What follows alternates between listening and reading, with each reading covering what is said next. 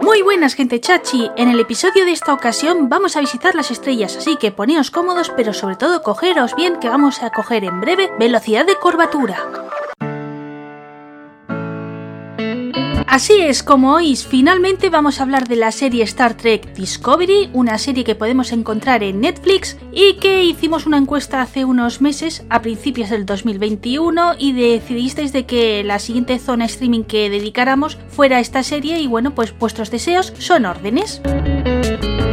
Pero antes vamos a hablar de la comparativa Netflix Disney Plus, tanto a nivel de catálogo como a nivel de web.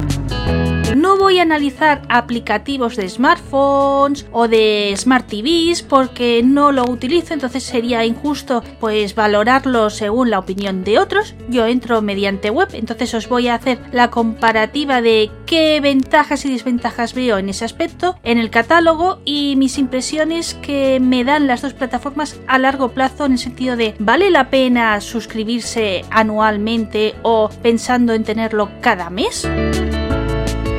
Y después de contestar esta cuestión que también estaba pendiente de tratar en una zona streaming, comentaros de que Jimmy nos va a ofrecer una nueva crítica televisiva. En este caso nos va a analizar la serie de Física o Química, que es un clásico de la televisión española y que recientemente ha tenido una nueva revisión que se llama El Regreso. O sea, los personajes han regresado pues pasado todo este tiempo desde el original.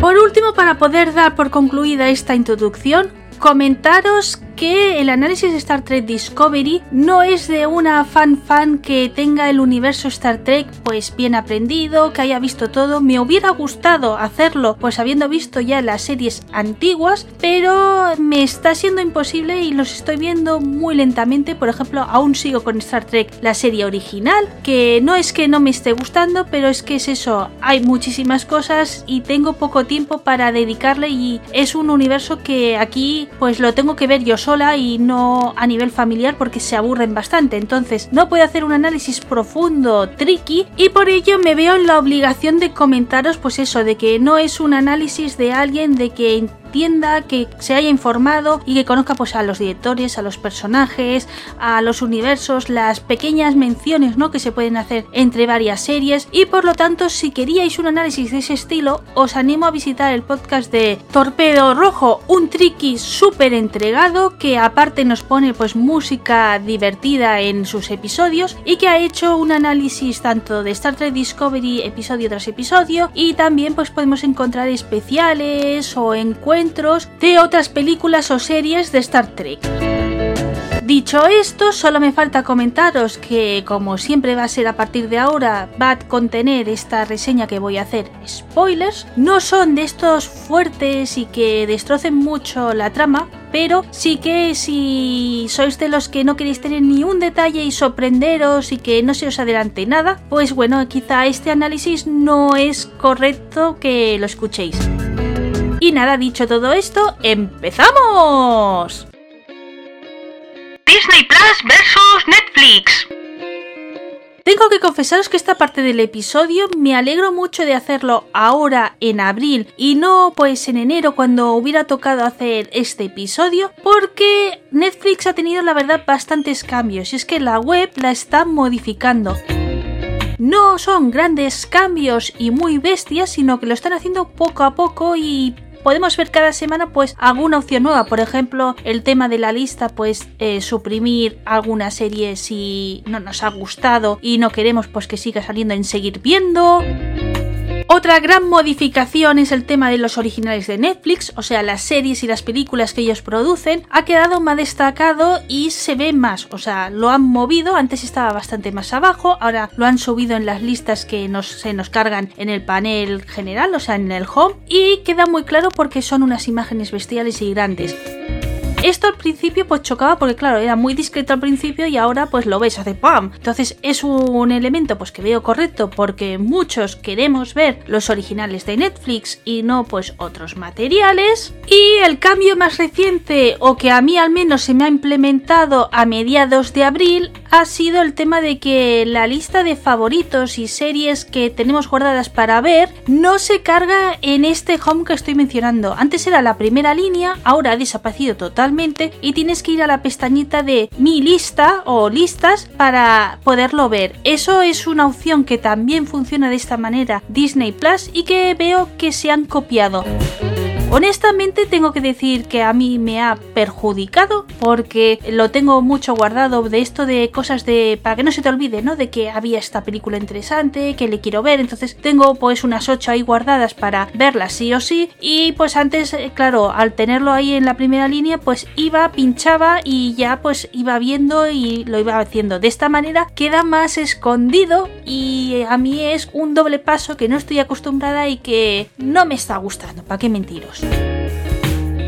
En el caso de la web de Disney Plus, hay que decir que es más simple, es más visual. Por ejemplo, un detalle que no he contado de la web de Netflix es que cuando tú quieres acceder a una serie o a una película, se carga una pantalla interior muy chula con un efecto y te permite ver pues todos los episodios, eh, los datos, la ficha, quién está. Esto Disney no lo tiene, entonces cuando quieres acceder a una serie y analizarla, tienes que pinchar, entonces se te carga una página donde tienes pues sí, todos los detalles, la fichita, la descripción, si tiene trailers, extras y las temporadas organizadas, ¿de acuerdo? Entonces es un desplegable en el caso de Netflix, el otro pues es una página tal cual, entonces tienes que ir haciendo clic, clic, clic.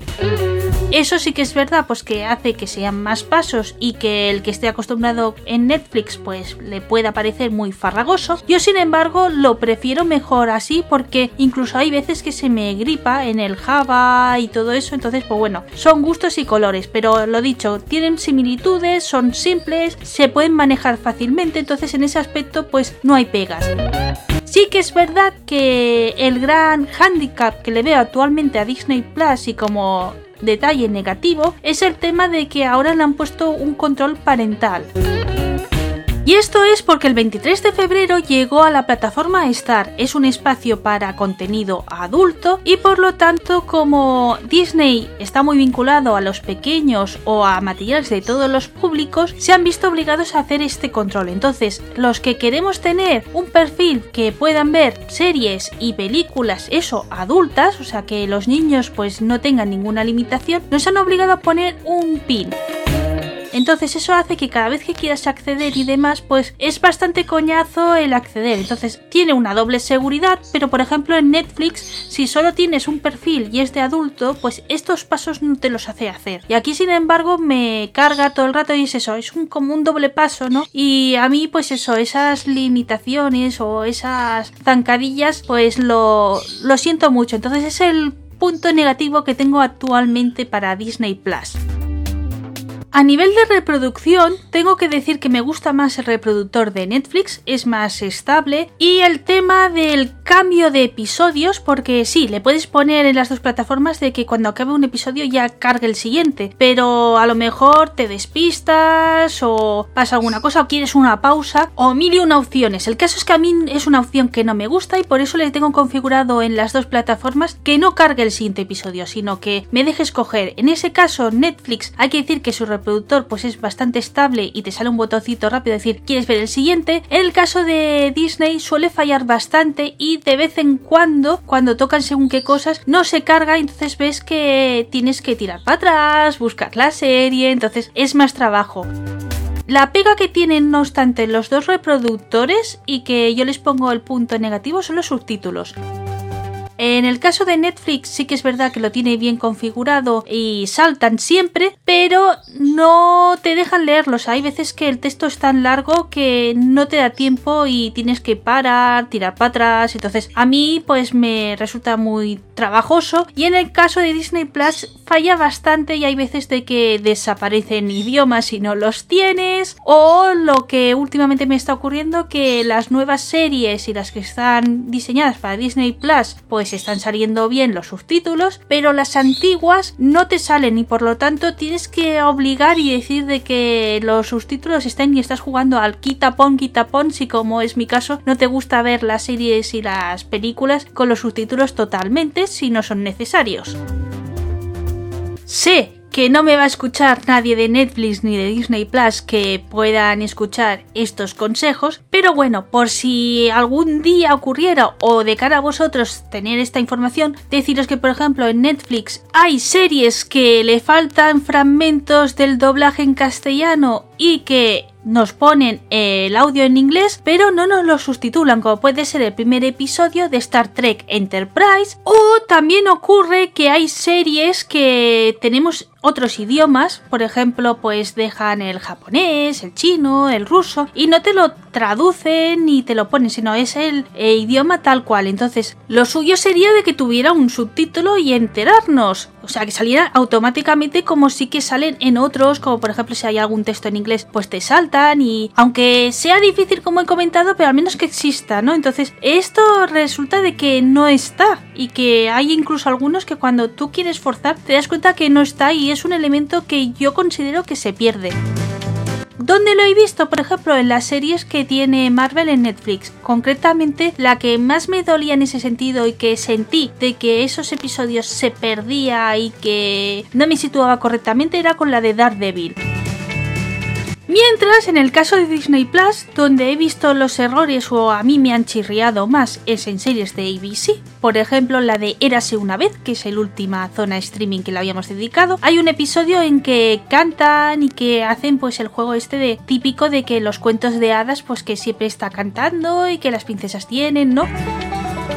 ¿Qué ocurre? Que las canciones están en inglés tal cual y no salta ninguna letra, con lo tanto si tú no controlas el inglés, ese episodio lo pierdes totalmente y te obligan a forzar a que durante todo el episodio marques de que quieres los subtítulos en castellano, o sea, no salta por sí solo y también no salta cuando hay alguna lengua extranjera y ves de que incluso en inglés han optado por poner letras por encima del episodio, en ese supuesto tampoco te salta una traducción. Estoy pensando por ejemplo en una serie, este caso es de la gama Fox, que es Sleepy Hollow, que es lo que he estado viendo este mes de abril por la plataforma, además de Falcon y el Soldado de Invierno, y en su caso lo que ocurre es que es un idioma inventado, ¿de acuerdo? Es griego antiguo o latín o un inglés raro, o sea, vamos viendo idiomas antiguos, ¿de acuerdo? Entonces, la misma serie decidió de poner subtítulos fijados en el episodio, o sea, dentro de la misma imagen está el texto de la traducción en inglés. Entonces, en ese momento debería de saltar, si estás escuchándolo en castellano, unos subtítulos para que tú te enteres de lo que se está diciendo en ese momento. Y no ocurre, o sea, como no sepas inglés, pues no aparece. Y claro, como no es un recurso habitual y capítulo a capítulo, sino que es uno de peras a uvas, te encuentras de que si lo estás viendo con alguien que no controla inglés, pues es un ¿qué ha dicho? Para, no sé qué, tira para atrás. Entonces es lo que os estaba diciendo. Son esas incomodidades que si lo ves en grupo y no hay unas mismas situaciones, pues te crean conflicto. Antes de entrar en la cuestión del catálogo, quiero deciros si alguno está pensando en las necesidades que necesitamos para entrar vía web en Netflix o Disney Plus, comentaros de que aceptan tanto Apple y Windows y en el caso de Netflix sí que es un poco más delicado que pide ciertos navegadores, por ejemplo prefiere el Chrome, aunque también se ve bastante bien en Firefox y en el tema de Disney sí que han puesto muchas facilidades, incluso en Windows 7, que es cuando yo empecé a verlo, se veía perfectamente por ese ordenador y no daba ninguna pega y se escuchaba bien, se reproducía correctamente. O sea, Disney en ese sentido ha sido menos estricto, incluso si lo quieres ver en modo privado, oculto, VPN, te lo permite. En el caso de Netflix, no controla mucho los datos, incluso los lee. Y en el tema de que como te olvides de quitar la pestaña de privacidad, o sea, de privado, no puedes acceder y te da error, o sea, no puedes reproducir sus vídeos. Quizá para alguno de vosotros es una tontería, pero yo que valoro mucho el tema de la privacidad, de coger datos y demás, me sorprende de que Disney, con lo grande que es y demás, no me recabe ese tipo de datos y me permita una libertad, mientras que Netflix pues sí que lo recoge, incluso lo ves porque te van enviando newsletters o recomendaciones que no lo podrían hacer de otra manera si no recogieran tantos datos de nuestra actividad en la plataforma. Entonces, ese punto a mí personalmente pues no me gusta y es el punto más negativo que le veo a Netflix frente a Disney Plus. Y os digo, me sorprende porque yo pensaba que iba a ser totalmente al contrario y que la gran compañía y que siempre coge datos y demás iba a optar por esta táctica y sin embargo no. O sea, la cosa que quieren es que te dan facilidades para que la uses y veas. Bien, ya entro al tema catálogo. Os soy sincera y no me quiero cebar excesivamente porque Netflix estoy viendo de que está en un impasse y ahora mismo manifestar es proyectar en lo que tú piensas y cómo va a evolucionar y lo considero injusto. Sí que es verdad que a día de hoy yo como no llevo años usando Netflix, como os comenté, es un regalo de estas navidades y que llevo pues estos meses disfrutándolo y tengo suscripción hasta el mes de junio, julio, pues tengo que decir que me está valiendo mucho la pena porque hay muchísimos materiales que yo no he tenido acceso hasta ahora y que estos meses pues le estoy dando saco y estoy disfrutando. Pero claro, las nuevas producciones ocurren de que muchas están ocurriendo de que se cancelan, o sea, no se siguen produciendo y algunas es verdad que tienen un final abierto o que ya se puede dar por concluido, pero hay otras que te dejan con una intriga bestial. Estoy pensando, por ejemplo, el baile de las luciérnagas o una cosa así. Eh, el título tenía las luciérnagas seguro, que es una novedad de este 2021 que te engancha, te cautiva y te dejan con un final que es que dices, Dios mío, Netflix, por favor, produce una segunda temporada porque es que yo no puedo dejar la historia de esta manera. Y esto que os cuento no es una excepción, sino está ocurriendo últimamente en todas sus series. Entonces te da incluso un poco de de cuando te anuncian una novedad y decir, ya tenéis disponible esta serie y completamente de decir, ostras, no sé si engancharme o darle una oportunidad porque es que me van a dejar tirada en, en cualquier momento. Y ese es el punto que yo creo que las producciones en el catálogo tiene que trabajarse Netflix. Y el otro aspecto que ya se empieza a ver es que son producciones pues más independientes, con ese toque, ¿no? De underground, de fuera, comercial, que no lo veo mal, incluso pues se agradece ir viendo ese tipo de cosas, e incluso producciones que no sean tan americanas, sino que vemos elementos pues europeos, también el tema de Latinoamérica, Brasil, y sobre todo se están centrando últimamente mucho en materiales asiáticos. Esa variedad y ese cine o series independientes, lo dicho, no lo veo mal y creo que es un detalle que el catálogo está exprimiendo y se está centrando muchísimo. Y Disney Plus pues va por el otro camino, lo más comercial posible y lo más americano. E incluso se nota de que la producción de las zonas de, por ejemplo, en el caso de Europa, que es lo que a mí me toca, no lo trabajan mucho y van con una facilidad, es que están llegando a acuerdos con, por ejemplo, pues con Mediaset, con el grupo de A3 Media. Entonces, las series que producen esta gente están disponibles en la plataforma. Y crean pues realmente de momento creo que de aquí de España y de Europa pues no hay ninguna serie propiamente o película que haya cosa que por ejemplo como estoy mencionando Netflix día sí día también te saca cositas. Entonces ese es el punto que veo que Disney dice oye es mi catálogo y os sirvo pues los grandes no que si National Geographic tenemos pues Marvel Star Wars las películas Disney ahora el catálogo de Fox eh, dentro de Stars entonces pues es un una variedad muy fuerte y que creo que Netflix le va a costar mucho más porque también tiene el frente de que está perdiendo las producciones de Warner. Por ejemplo, tiene muchas series y películas del universo TC o DC y claro, como van a pasar a HBO Max, es más, está pasando todo y lo nuevo se está produciendo por ahí, pues lo ha dejado en eso, en un momento de que está mucha incertidumbre y que tienen que fijar bien los cimientos para poder seguir o que desgraciadamente desaparezcan un tiempo. Y esto me trae en el último bloque de este apartado que es ¿vale la pena tener la suscripción de Disney y o la de Netflix?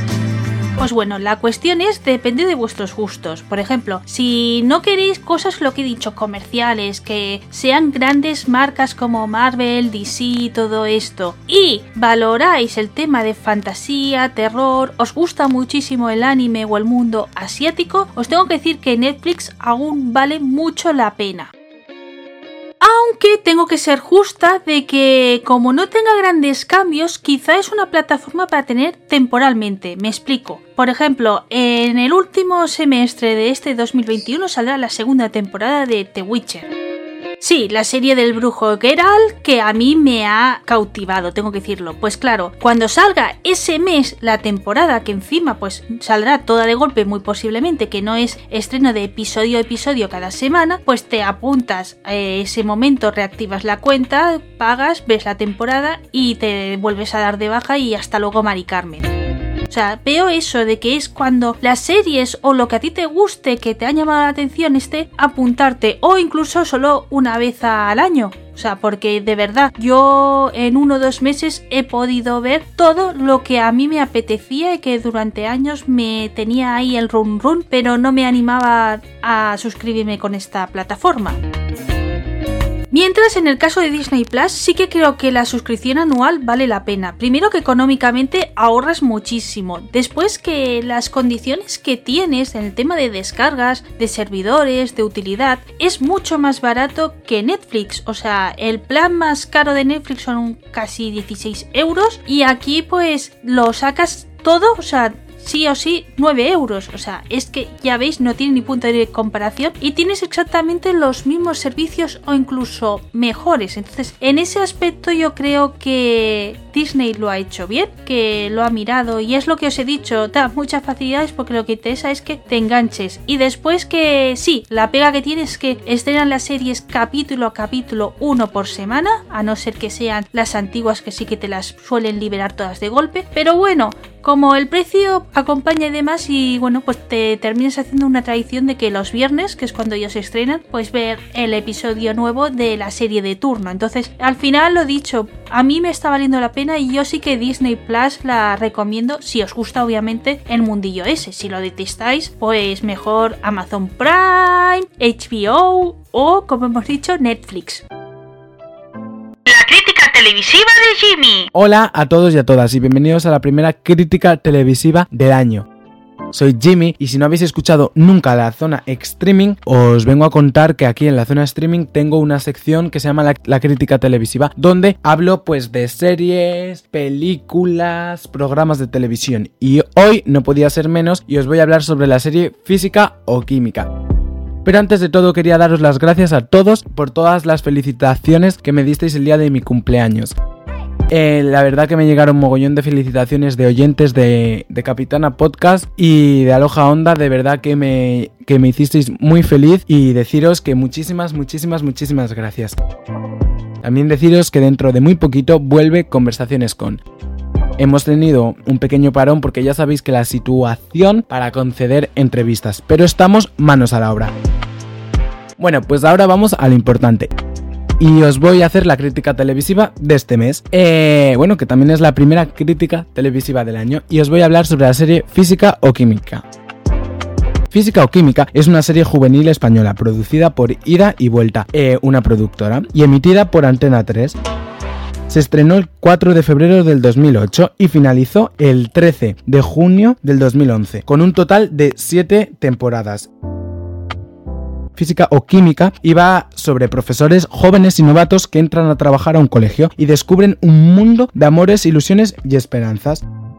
La duración de los capítulos es aproximada de unos 80 minutos hizo muy buenos datos de audiencia, con una media de 15 puntos de char, que eso significa que es mogollón de audiencia. Eh, número de episodios eh, tuvieron, tuvieron en total física o química 77 episodios, más dos nuevos episodios que han hecho ahora con física o química el reencuentro. Primero vamos a hablar un poquito de física o química, eh, la versión original como os he contado antes, se sitúa en un instituto donde pasan muchísimas cosas amoríos, desconfianzas, ilusiones y una de las cosas buenas que tuvo física o química en su emisión es que trataron, trataron muchos temas. Eh, desde una relación homosexual juvenil hasta un embarazo entre dos personas de aproximadamente 17 años. Sí que es verdad y como anécdota contaba una de las directoras ejecutivas de la producción de Física o Química que a lo poco de estrenar eh, Física o Química eh, hubieron muchas quejas por parte de asociaciones de padres. Eso no impidió que Física Química continuase y hiciese muy buenos datos de audiencia. El reparto de física o química está lleno de actores en estos momentos de éxito, como Andrea Duro, Javier Calvo, Angie Fernández, Úrsula Corberó, Ana Millán, Blanca Romero, Adrián Rodríguez y Max Iglesias. Y muchísimos más. Para muchos de estos actores que acabo que acabo de nombrar fueron los primeros pinitos que hicieron cosas que cuentan los protagonistas ahora viendo, eh, viéndolo con perspectiva es que muchos no sabían actuar, que cayeron ahí de casualidad y física y el plató de física o química era como su segunda casa. Y mientras iban aprendiendo a actuar, pues iban creciendo cada vez más fama y más fama. Sí que es verdad que algunos actores han comentado que la fama les abrumó y ya nos han dedicado a, bueno, al mundo de, de la interpretación. Pero muchos han hecho carreras musicales, eh, se han convertido en directores de cine, se han convertido en modelos y actores internacionales. Así que para muchos de ellos, eh, física o química fue el escaparate perfecto para conseguir la fama que tienen hoy. Y ahora vamos a hablar de física o química, el reencuentro. Sí es verdad que Física o Química acabó hace bastantes años, pero para esos fans que querían volver a ver a sus personajes favoritos, hace unos meses tuvieron una muy buena noticia. Que salía Física o Química El Reencuentro, una miniserie de dos capítulos eh, que, lo podéis ver en A3 Player Premium. Eh, volvió, eh, bueno, revolucionó el fandom, los fanáticos de Física o Química. Física o Química El Reencuentro es una miniserie española producida por, por Buen Día Studios para 3 Player Premium que se estrenó el 27 de diciembre de 2020. Constó con dos episodios y finalizó el 3 de enero de 2021 es la secuela de la serie Física o Química, emitida por A3 Player Premium. Bueno, pues eh, un poco la sino de lo que va un poco el reencuentro es la Jolly, una de los personajes más entrañables de la serie, pues se casa y es el reencuentro de los, eh, bueno, invita a sus compañeros de, a sus compañeros de instituto y ahí volverán amores que se quedaron en el aire, amores imposibles y amores que duraron y que han podido salir mal veremos a unos actores mucho más eh, maduros, en muchos casos se ve una mejora importante en la interpretación y es como bueno, un regalito que A3 Player ha hecho para, lo, para sus usuarios para mm, estas navidades. Yo he visto el Física o Química el reencuentro, no había visto mucho Física o Química la versión eh, antigua, bueno, la versión original, pero me enteré que en, en Prime Video está todas las temporadas, así que me hice una maratón de Física o Química para poder ponerme al día en el reencuentro. Os la recomiendo si os queréis reír, si queréis llorar, si os queréis emocionar. Hay mucha gente que compara física o química con Merlí. O sea, dicen que Merlí, la serie Merlí, está inspirada en física o química. Sí que es verdad que en esos momentos física o química fue una idea innovadora y todas las series que han, que han, ido viniendo después de españolas de institutos, pues bueno, pues sí que han tenido un toque parecido. Pero yo creo que no hay que buscar comparaciones porque cada una es especial por sus tramas. Antes de todo quería aclarar, bueno, quería decir una cosa.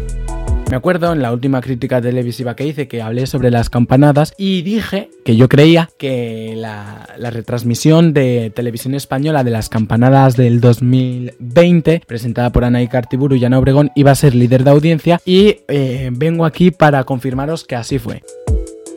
Mi intuición no falló y fue lo más visto fue eh, Televisión Española, seguido de em, Antena 3, que fue, fue las campanadas más vistas, y luego pues Tele5 y 4 que se quedaron un poco en tierra de nadie.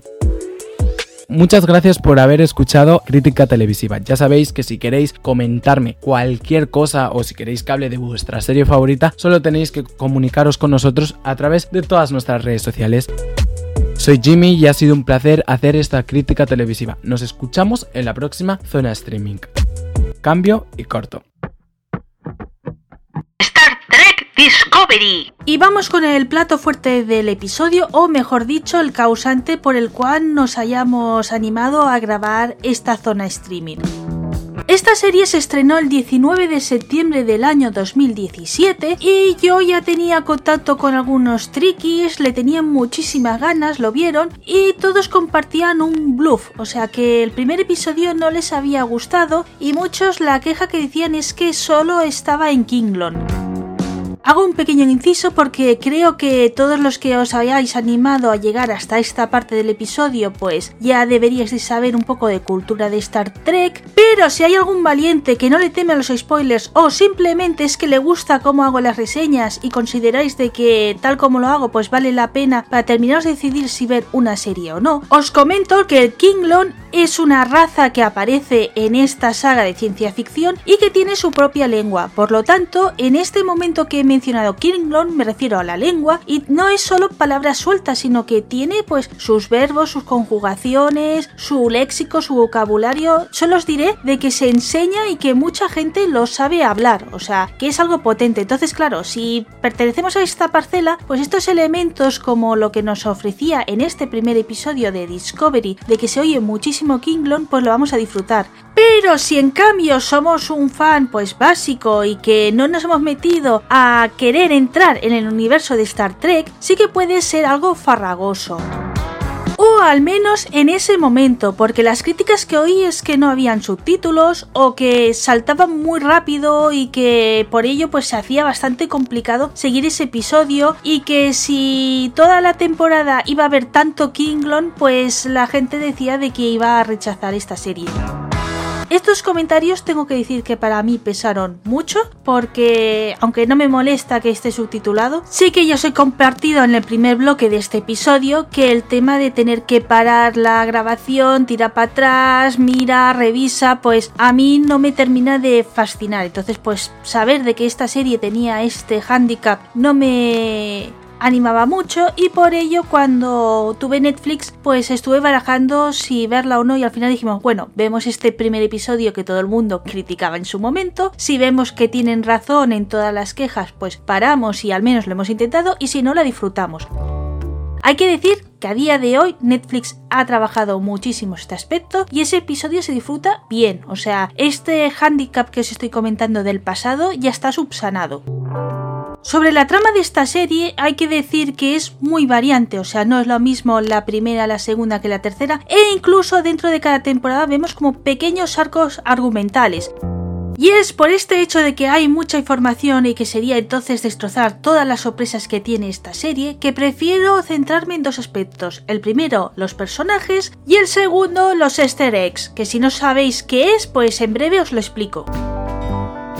Bien, en el primer episodio de Star Trek Discovery, la persona que tiene más protagonismo y que nos venden como la gran protagonista de la serie es Michael Burnham, la primera oficial de la nave USS Senso y que tiene un futuro muy prometedor. Es más, se está pensando en darle su propia nave y que sea capitana, o sea que eso tiene una implicación muy buena con la flota estelar y pues parece eso de que vamos a tener un buen personaje, pero todo se trunca aparece un conflicto con los Klingon, de ahí de que se oiga tanto Klingon, y también nos van dando pequeñas pinceladas. Y es que, por ejemplo, aunque vemos que es una humana, realmente tiene pensamientos y formas de trabajar como la raza de los vulcanos.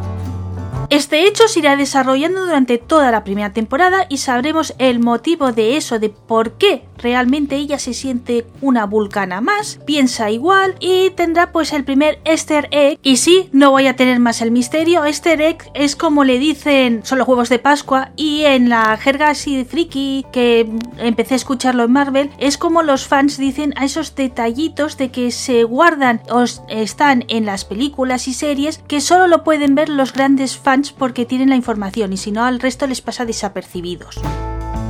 Este recurso la verdad que es súper útil, o sea, el que piense vaya tontería para nada. Por ejemplo, The Mandalorian de Star Wars ha tenido este éxito porque Dave Filoni y John Favreau han cuidado muchísimo este detalle, o sea, en cada episodio de este último fenómeno nacido de Star Wars hay un easter egg que puede ser más sutil o más visible, pero está. Y os puedo decir de que cambia la visión totalmente que tienes de ese material. O sea, yo vi la primera temporada sin conocer muchos de estos easter eggs. Después vi pues esa de la galería Disney, que es el making of de esta serie, y explicaban los, estos elementos, ¿no? De cuidamos esto, no sé qué. Me cambió totalmente la perspectiva, o sea, me empapé en el universo de Star Wars y la segunda temporada he tenido otra visión e incluso el revisionado de la primera me da otra sensación que no tendría si no supiera esto. Y la prueba de que son súper efectivos es que las cosas que más han gustado y que la gente ha conectado precisamente son estas pildoritas. Y sí, regreso al universo de Star Trek y más croquetamente el de la serie de Discovery. Hay que decir que está llenísimo, como he dicho, Michael sería el primer gran easter egg y es que es la hermana de Spock, el personaje más mítico de la saga. Con esto consiguen de que suba de repente el hippie y particularmente los que sean fans de las películas de JJ Abrams, pues claro, conecten rapidísimo porque es realmente el universo que muchos conocemos, no las series originales ni demás o las películas antiguas, sino que muchos hemos tenido el primer contacto con Star Trek estrecho, serio y conectar con la saga con esa trilogía nueva de películas. Así que recurrir a una conexión con Spock es muy valiente y una forma, pues eso, con lo que se está diciendo de conectar, pero también ocurre otra cosa y es que los que somos más tiquismiquis con el tema argumental de que no hayan desequilibrios, claro, en esas películas, por ejemplo, no se menciona que Spock tenga una hermana, entonces ya nos crea la primera discrepancia. El otro elemento que a mí me chirría es que en el primer episodio no aparece en ningún momento la palabra Discovery, entonces dices, es porque van a descubrir nuevos mundos, porque la nave debería de llamarse Discovery, ya que muchas de las series tienen realmente el título de la nave en que transcurre toda la historia y ese es el punto que a mí me hizo chirriar y hizo que os reconozca que no conectara. O sea, sí que es verdad que dejaba suficiente misterio, curiosidad para seguir queriendo darle una oportunidad, pero no terminaba yo de entrar y más porque hay otros personajes que también van cogiendo mucho peso en la serie, como es por ejemplo Saru, un ser de la especie Kelpiana que es el primero que pertenece a la flota espacial, o sea, es un refugiado y por ello es verdad de que la historia historia que tiene detrás y a medida que va teniendo, particularmente en la segunda temporada, pues es brillante la intervención de Saru, pero al principio la actitud que tiene, el peso y demás, y en especial en los tres primeros episodios, que es los que os digo que más rechazo me producen, tiene un tono desagradable que hace que no conectes nada con él y que eso crea mucha discrepancia y dices, jolines, si este va a ser un personaje principal, pues qué horror. Luego ya digo que cambia y pues rectifico. Pero es eso, es ese punto que yo entiendo que también quizá algunos de los que leí de críticas del bluff que hemos comentado que dio esta serie al principio, entiendo que van por esos tiros. Por suerte, ya una vez que descubrimos a la nave Discovery, empieza un ascenso positivo en las sensaciones. A mí tengo que decir que me encantó que en el momento en que ya coge un peso importante Paul Stamens, que es el ingeniero jefe de la nave, y que crea el motor de esporas, que es el elemento que hace especial esta nave y que ninguna de sus aventuras podría vivir, nos hará vivir la parte más ciencia ficción de esta serie. O al menos esta es mi sensación y lo que yo experimenté porque conocer más a fondo este motor, el tema de las esporas, las teorías que se marcan para el tema de traslación instantánea y que gracias a ello introducen el arco argumental de esta primera temporada que a mí me fascinó, que el mundo espejo hace que eso que sea pues ya cuando de verdad la serie tiene pues su chicha. También tenemos que decir que gracias a este personaje se introduce un elemento que en Star Trek siempre ha estado vigente y que en este aspecto ha sido pionero, que es el tema de la libertad sexual, o sea, de ver gays, lesbianas, transexuales, asexuales, o sea, todo este aspecto siempre esta serie, o sea, si vemos el histórico, lo ha tenido. Y en el Discovery, pues se desata más. El primer personaje y el primer punto de que nos deja claro de que va a ser así es, como digo, con Paul, y es que tiene como pareja al doctor Hugh Culber. Un puesto el del doctor que siempre ha tenido un carisma especial en la serie y que en este caso también hay que decir de que lo tiene y que es uno de los personajes que más peso tienen. Pero ellos no son los únicos, sino que en el universo espejo conoceremos a Filipa Giorgio, un personaje que a mí me encanta, que es mi favorito de toda la serie y que hace que valga muchísimo la pena y ese descaro, libertad y en el punto también este de que no tiene reparos de hablar, pues la hace muy especial. En la segunda temporada tendremos a la mecánica Jeff Reno, que en ese caso es lesbiana. Y en la tercera temporada conoceremos a Viratal, un personaje que no se siente de ningún género, o sea, es el neutro, ese de que ni ella ni él, sino ella. Y que por tanto, como podéis ver, es un pilar fuerte de la serie. A mí me encanta ver esta libertad, esta muestra, pues creo que es muy sano y más que en estos tiempos, que aunque creamos que somos modernos, pues aún nos faltan. Y que Star Trek siga manteniendo este espíritu lo veo muy positivo, por lo tanto es uno de los detalles que yo destaco positivamente de la serie. Y recapitulo un poco y continúo contando pues detallitos. Hay que decir que de la tripulación del Discovery, uno de los personajes que más se quieren es Silvia Tilly, una cadete que es todo un amor, que recibe con mucho cariño a Michael Burman, mientras que el resto pues tienen recelos porque bueno, hay que decir que en el primer episodio pues se subleva y tiene pues un consejo de guerra, entonces pues como que tiene una mala relación y que esté en la nave no gusta mucho. En su caso, aunque tiene un poco de recelos, eh, demuestra ese cariño, esa cercanía y es sin duda el personaje que mejor representa la fidelidad y el servicio que tiene la flota estelar.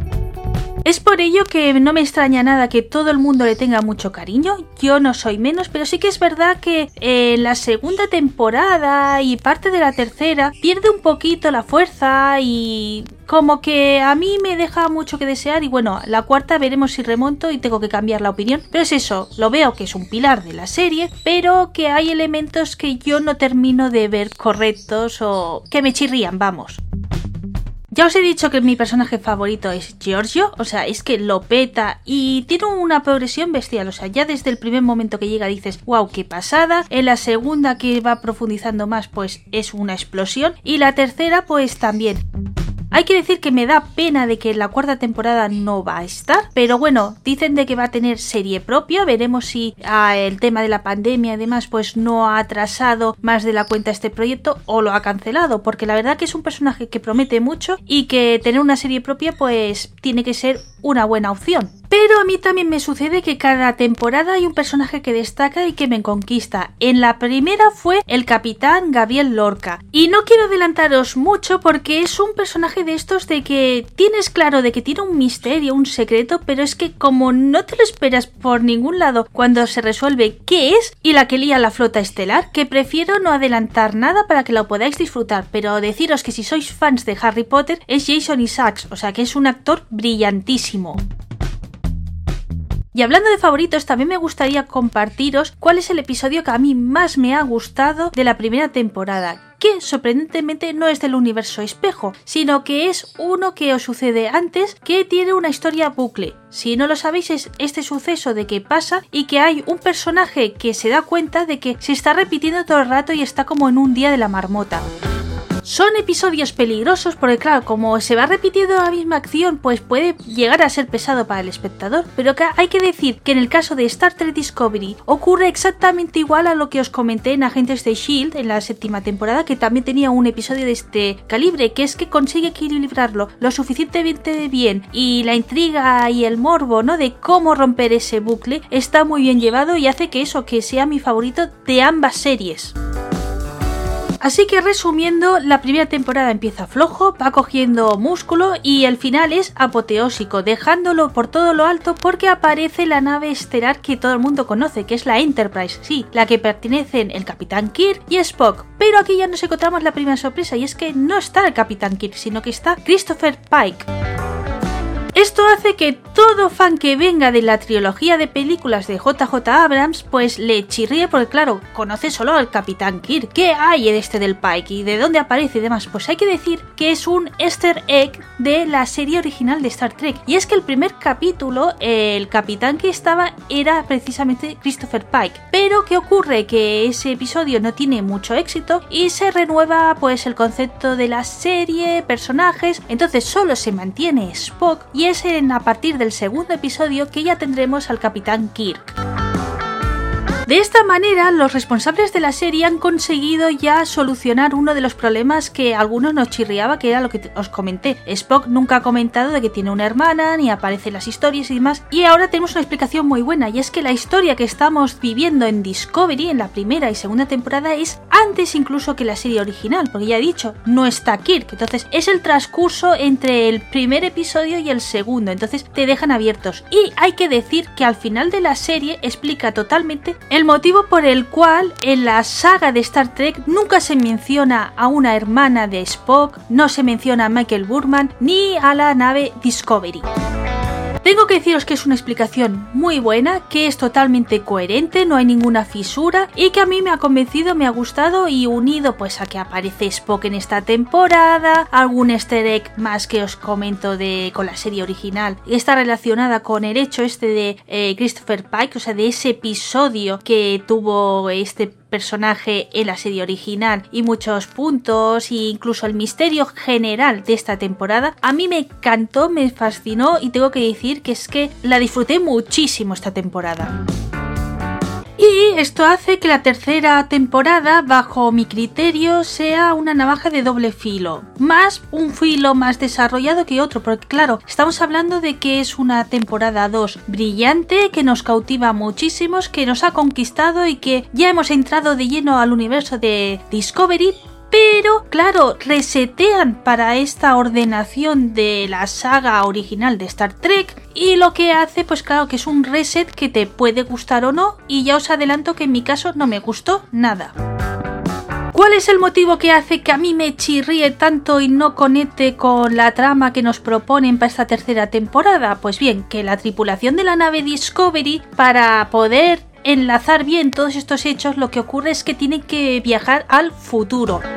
Entonces, claro, nos encontramos de que es un universo distópico y que los que hemos seguido eh, tema de Star Trek tradicional y como he dicho, la trilogía de las películas de Adams, pues nos explota bastante la cabeza porque es una realidad muy diferente a la que nos han marcado hasta ahora.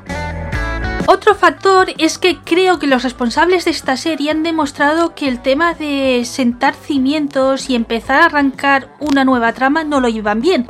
Ya he dicho que la primera temporada es el punto que no me gustó, que muchos personajes ves como un bucle y que todo el rato están ahí mordiendo el hueso, ¿no? Y que no terminan de arrancar o mostrarte algo y que termina siendo repetitivo las actitudes. Y claro, al ser una temporada de reinicio, volvemos a ver esos errores, haciendo que, por ejemplo, otra vez Saru pues sea un personaje que, uff, pese mucho, Tilly había tenido pues más protagonismo y creo que en esta temporada pierde muchísimo y los nuevos fichajes a mi juicio no terminan de explotar. Sí que es verdad que casi al final, pues ya empieza a coger un poco de ritmo la serie y estos nuevos personajes y ya les has cogido cariño y ya quieres que sigan estando. Pero eh, la introducción que tienen creo que es muy muy muy flojo y bueno pues habrá que ir viendo si en la cuarta pues ya me cambia un poco el sabor. Pero sí que hay un punto positivo de estos personajes y que es quizá el gran fuerte y el que puede de que a muchos les hayan conquistado, que es el tema de que se amplía más las razas, especies o alienígenas, como queramos todos catalogarlo. Y es que sí que es verdad que hemos visto pues unas temporadas donde el humano es el ser pues más prioritario y que la variedad la daba Saru. Entonces, en esta tercera temporada es verdad que ese mundo se amplía muchísimo y vamos viendo pues más razas como los andorianos o aparecen pueblos que aún no se habían hablado ni enseñado al menos en el universo de Star Trek Discovery, como pueden ser los Trill, que los conocemos por el personaje que ya he mencionado anteriormente de Adiratal, o los Quelgian, o algo así, que como ya hace tiempo que he visto la serie, las pronunciaciones no las tengo fresca y por escrito se ve raro que son unos seres empáticos que pertenece Cleveland Brook. Es uno de los protagonistas que volvemos a tener y que se nota de que quieren de que tenga un peso en la trama de Discovery. El gran misterio de la temporada es la quema, que es un suceso que ocurre pero que nadie sabe y entonces vamos descubriendo poco a poco qué es lo que ha pasado, que es la parte que a muchos no le han gustado. A mí no me desagrada, pero sí que reconozco que si comparamos con los misterios de la primera y la segunda temporada, queda como una historia, un misterio muy bluff De ahí que entiendo que haya dejado tan mal sabor de boca y muchos consideren que la segunda mitad de la serie es la peor. Yo, sin embargo, la veo positiva porque es lo que os comento. Las partes que a mí no me gustan las consiguen remontar y me da esperanzas a que la cuarta temporada sea buena, o sea, que valga la pena ver la continuación y no decidir de dejar de ver la serie a partir de este momento. Para finalizar, me gustaría comentar algún aspecto de la cuarta temporada, y es que aunque no han adelantado excesivamente información, tengo que deciros de que el día especial de los Trikis es el 5 de abril, que es cuando se dice que ha sido el primer contacto, que es cuando la raza humana descubrió a los vulcanos. Y por ello, las grandes convenciones de Star Trek se celebran el día 5 de abril. Este año pues ha sido todo más virtual y como evento pues nos liberaron el primer teaser de esta temporada.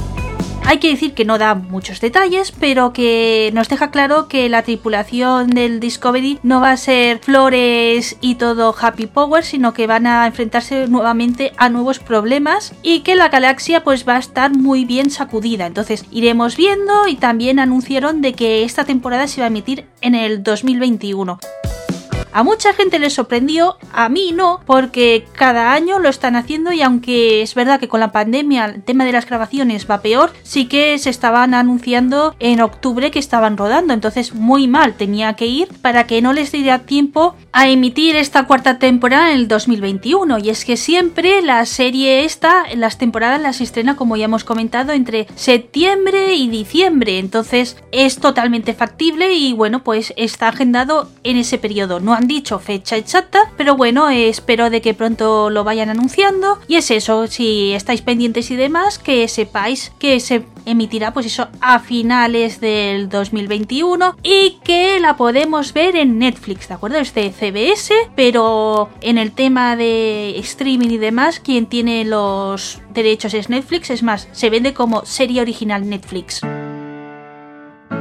Por hoy creo que ya he terminado. Muchas gracias por haberme escuchado, espero que os haya gustado. Si sois trikis, os gusta comentar o detallar más a fondo, os espero en comentarios o por mis redes sociales, ya sea de Capitana, Aloha o mi cuenta personal de Kudo. Y sí, sé que mañana es 4 de mayo, es el día del Star Wars Day, por eso también lo vamos a publicar este episodio de Star Trek el día antes, porque no quiero coincidir y que incluso veréis que en mi blog personal o por otros sitios he comentado de que íbamos a hacer un episodio especial del Star Wars Day.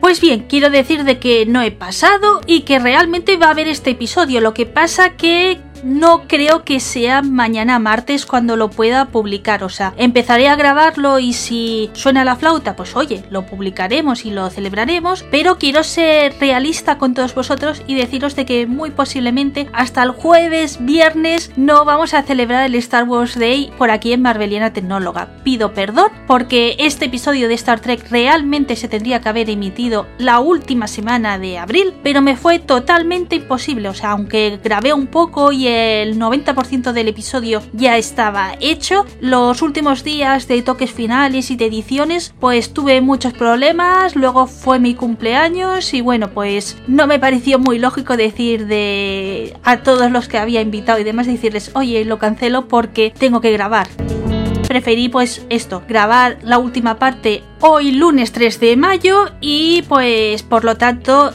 ya quedaba comprometido el Star Wars Day, que lo dicho, para el jueves viernes segurísimo que va a estar y esta vez voy a hablar de Clone Wars porque en el día del Star Wars Day Disney Plus va a estrenar La Remesa Mala, que es la continuación de esta serie mítica de animación 3D de la saga y universo que creó George Lucas. Y bien, con todo esto solo me falta una cosa para dar por concluido el episodio de esta ocasión. Larga vida y prosperidad para todos.